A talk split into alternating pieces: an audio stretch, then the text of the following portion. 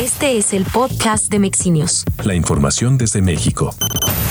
Este viernes se dio a conocer que Ricardo Monreal no asistirá a la marcha del presidente López Obrador, y es que para la fecha en la que se llevará a cabo la marcha que encabezará el presidente, Monreal Ávila estará en España, donde se realizará una reunión interparlamentaria.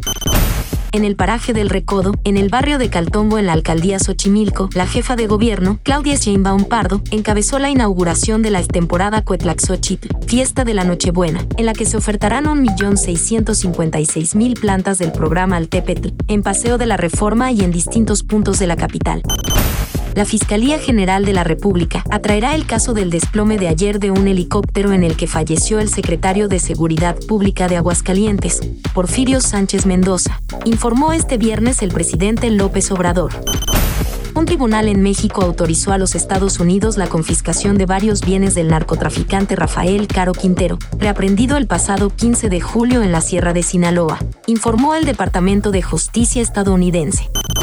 El líder priista en la Cámara de Diputados, Rubén Moreira, frenó los ánimos de las dirigencias estatales del PRI, PAN y PRD en el Estado de México y en Coahuila, al aclarar que cualquier decisión sobre una eventual alianza para los comicios locales del año próximo la tomarán las dirigencias nacionales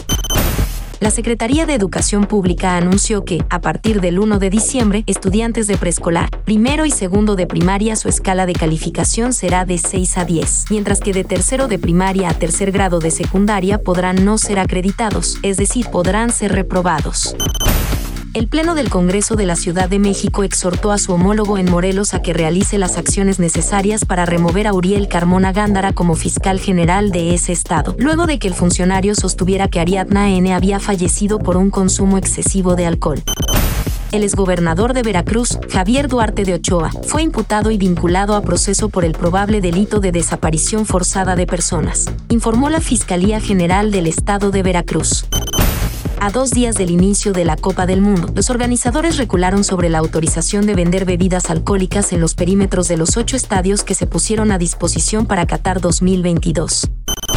Más información en mexinius.com.